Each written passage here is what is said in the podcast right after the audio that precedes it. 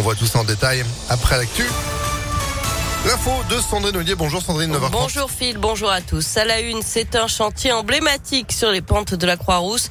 Dans six mois, l'ancien collège Truffaut va rouvrir ses portes. Le bâtiment érigé à la fin du 19e siècle était fermé depuis 2013. Il sera toujours un lieu dédié à la jeunesse puisqu'il abritera une résidence étudiante sociale avec des loyers modérés, une auberge de jeunesse de 45 chambres avec un bar-restaurant, une crèche, mais aussi les bureaux de l'association Lyon BD. Enfin, des salles seront laissées libres pour les activités associatives du quartier.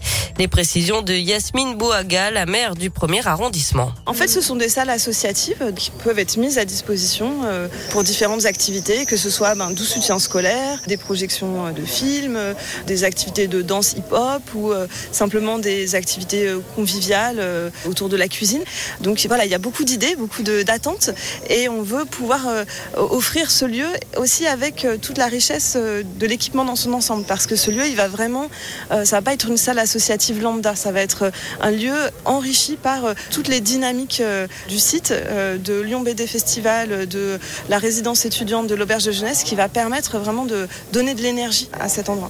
Par ailleurs, 12 chambres seront réservées à de la colocation solidaire. Les étudiants s'engagent à donner 6 heures de leur temps par semaine pour des actions solidaires en échange d'un loyer minoré. Ouverture des lieux en janvier 2023. De nouvelles révélations sur la crèche où un bébé a été tué la semaine dernière à Lyon. Selon plusieurs médias, des parents avaient déjà déposé une plainte pour des soupçons de violence sur un nourrisson de 4 mois. C'était en novembre dernier et ça se serait passé dans un établissement du même groupe privé. Et selon des témoignages recueillis par Lyon Mag, les taux d'encadrement ne sont pas forcément respectés. Certains parlent, je cite, d'une gestion à la hors PA, mais au début de la vie. Euh, pour rappel, une auxiliaire a été mise en examen et écrouée la semaine dernière. Elle a avoué avoir tué un bébé de 11 mois parce qu'il pleurait trop. Elle a été placée en détention provisoire à la prison de Lyon-Corba. Une nouvelle plainte pour tentative de viol vise Damien Abad. Elle émane d'une élue centriste qui avait témoigné anonymement dans Mediapart. Le ministre des Solidarités a décidé de riposter. Il porte plainte pour dénonciation calomnieuse. Une manifestation des cheminots aujourd'hui à Lyon. C'est à l'appel de la CGT pour la défense du secteur public.